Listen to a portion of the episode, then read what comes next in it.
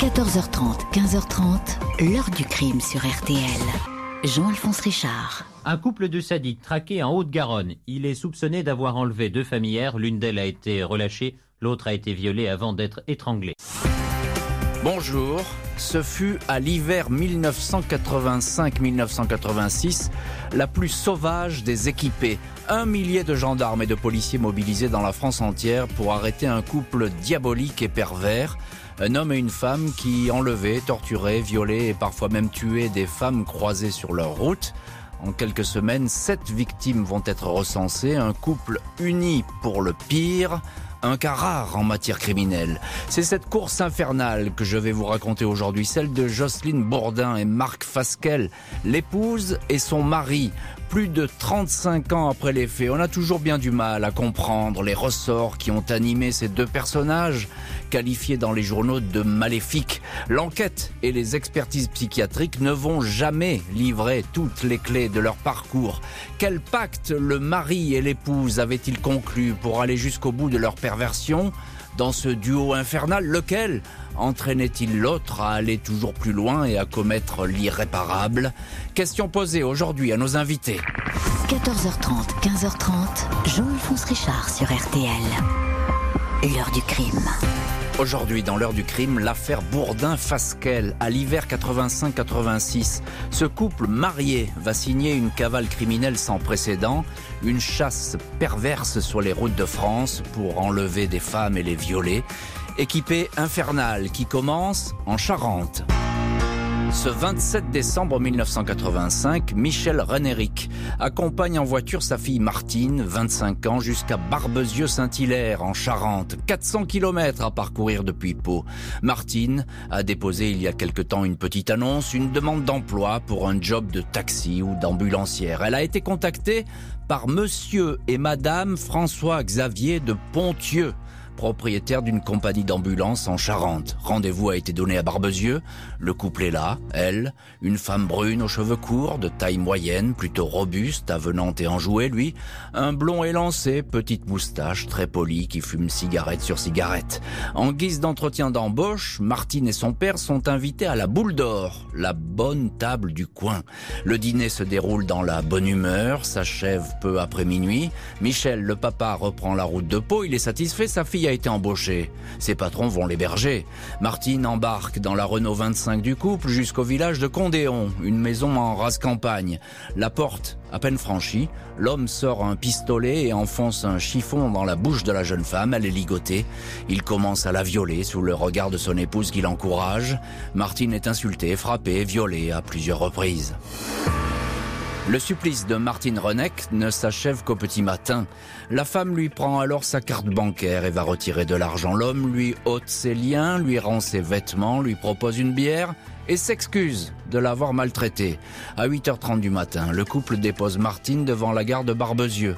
En état de choc, elle monte sans réfléchir dans le premier train direction Bordeaux. Le couple l'a menacée de représailles si elle disait quoi que ce soit. Mais la jeune femme fonce dans le premier commissariat venu. Dans l'après-midi, elle accompagne les gendarmes pour retrouver la maison. Le gîte rural, loué sous un faux nom, est vide. Mais tout l'attirail de l'horreur est là, des cordes et aussi une bougie qui a servi pour le viol.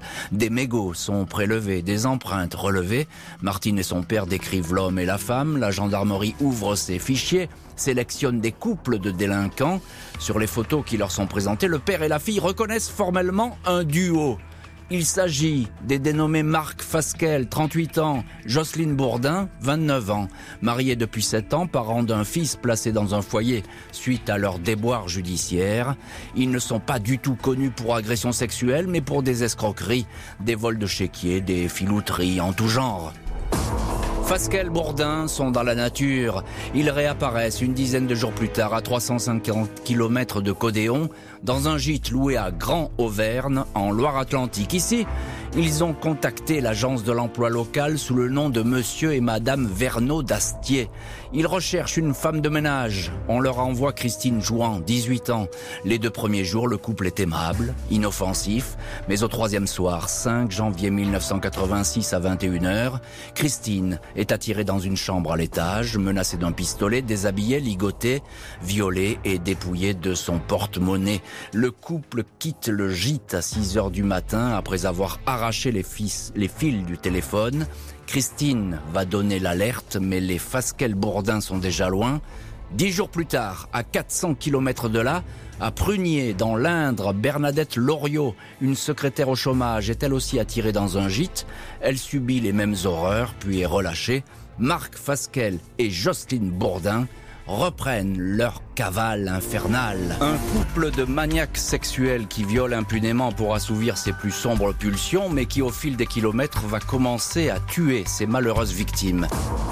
Fin janvier, début février 1986, cela fait un mois que Marc Fasquelle et Jocelyne Bourdin sèment l'effroi sur les routes de France. Les gendarmes n'ont pas réussi à interpeller ce couple qui circule dans une Renault 25 gris foncé immatriculée à Paris, acquise dans un garage avec un chèque en bois. Toutes les brigades disposent de leur signalement et de leur mode opératoire. Ils séquestrent et violent dans des gîtes ruraux loués pour l'occasion. Ce 1er février, les gendarmes de Courtomer, près d'Alençon, dans l'Orne, décident ainsi de visiter les gîtes du secteur. À Ferrières-la-Verrerie, on leur signale une maison occupée par des Parisiens qui roulent dans une Renault 25 sombre. Après une quinzaine de minutes, la voiture apparaît. À la vue des gendarmes, le conducteur accélère, la voiture est prise en chasse, mais elle sème ses poursuivants, on perd sa trace. Dans le gîte, on retrouve des cordelettes et un appareil photo. La pellicule développée livre 14 images de femmes torturées et une photo du couple Fasquelle-Bourdin, souriant et amoureux. Mardi 4 février 86, trois jours après l'épisode du gîte, un automobiliste aperçoit une forme humaine face contre terre au bord d'une petite route de la Somme sur la commune de Courcelles-sous-Toit. C'est une femme entièrement dénudée. Elle a les mains liées dans le dos. Le corps a été martyrisé. Des morsures, des coups sur les bras, sur les seins, des brûlures causées par un allume-cigare. Selon les légistes, la malheureuse a été étranglée, violée, a reçu trois balles de 22 longs rifles dans la tête. Les enquêteurs pense à l'exécution d'une prostituée, mais il se trompe. La victime habite à 40 kilomètres. Elle s'appelle Geneviève Godard, une veuve de 38 ans. Son emploi du temps est reconstitué. Elle a disparu la veille vers 20h30 après être allée chez le coiffeur et fait des courses dans un centre commercial près d'Amiens. Sa voiture est toujours sur le parking. Des caissières se souviennent d'un couple qui rôdait à bord d'une Renault 25. Les gendarmes sont perplexes. Le rapprochement avec le couple Bourdin-Fascal est tentant, mais ces deux-là n'ont jamais tué. Quatre jours plus tard, 750 km plus au sud, à Ginsac, le corps nu de Christine Moros, 27 ans, ligoté, étranglé, tué par balle, corps retrouvé dans un fossé, les indices parlent, Marc Fasquelle et Jocelyne Bourdin sont derrière ces meurtres, ils ont changé de registre, ils commencent à semer la mort. La presse est alertée, les visages du duo de la terreur, comme titre un journal, s'affichent partout. Les témoignages affluent, le plus souvent fantaisistes. Policiers, gendarmes ont pour consigne d'arrêter coûte que coûte le couple, qui continue de plus belle. 11 février, 13h, Josette Founeau, infirmière dans un village de Haute-Garonne, est embarquée dans la Renault 25.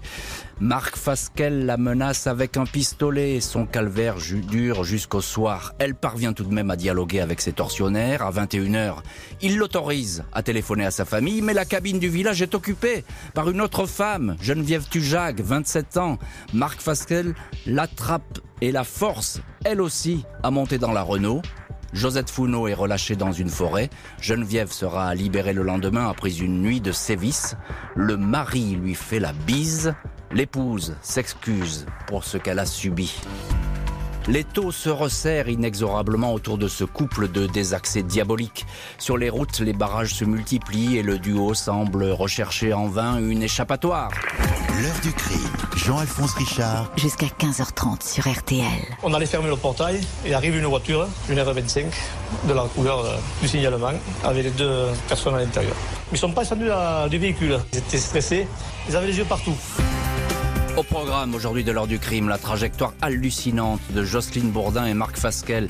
Fin 85, début 86, ce couple a été enlevé, a enlevé, séquestré et violé sept femmes. Deux ont été tuées. La psychose s'installe, les arrêter est une priorité. 13 février 1986, deux jours après leurs derniers enlèvements, Jocelyne Bourdin et Marc Fasquelle s'arrêtent dans une station-service à la limite des villages d'Arthès et Saint-Juéry dans le Tarn.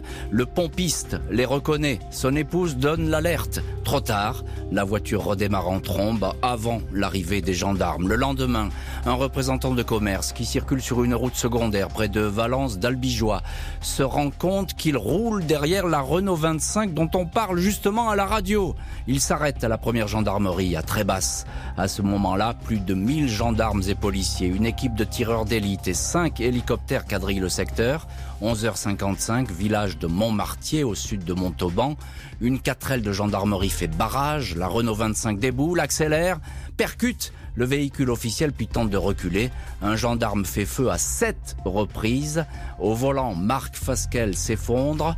Justine Bourdin, cheveux apprêtés, yeux maquillés, sort les mains en l'air. Elle tremble. C'est injuste, c'est injuste, répète-t-elle. Il va mourir. Marc Fasquelle, touché au poumon, décède dans l'hélicoptère qui l'emmène à l'hôpital. Jocelyne Bourdin est conduite à la gendarmerie de Castel-Sarrazin dès les premières heures de garde à vue. Puis, lors des comparutions, les enquêteurs et les juges prennent la mesure du personnage. Elle fait porter la responsabilité de cette tragique équipée sur les épaules de son mari décédé. C'est lui qui l'aurait tenue sous sa coupe, menaçant de la tuer, elle et leur fils, si elle n'exécutait pas ses ordres. Elle répète avoir agi sous la contrainte, elle était terrorisée, elle n'avait pas le choix. Les psychiatres détectent chez elle une forme de masochisme, complémentaire au sadisme dont aurait fait preuve son époux, mais les experts notent que cette femme ne semble exprimer aucune forme de remords. Reste à savoir si elle va donner les clés de la sanglante randonnée. Sept femmes enlevées et violées et deux tuées. 16 mai 89, Jocelyne Bourdin surgit entre deux gendarmes dans la salle des assises du Tarn-et-Garonne à Montauban. Cheveux courts, chemisier blanc, discret blazer à carreaux. Au regard des faits, qualifié de barbare, il est décidé que le procès se tiendra à huis clos. L'accusé, avec ses deux avocats, maître Larmouroux et Furbury, maintient qu'elle a agi sous l'emprise de son mari. Elle n'est pas responsable des atrocités, elle n'a fait que subir. Les victimes font entendre un tout autre son de cloche. Toutes ces rescapées présentent Jocelyne Bourdin comme une maîtresse femme qui savait très bien ce qu'elle faisait. C'est elle qui, à bord de la Peugeot, établissait la feuille de route, choisissait les coins isolés. Martine Rénéric n'hésite pas à dire qu'elle était bien plus ignoble que son mari. Une autre victime l'a décrit comme assistant avec un plaisir non dissimulé aux séances de sévices. Pas une figurante, le cerveau du couple, c'était elle, affirme cette témoin.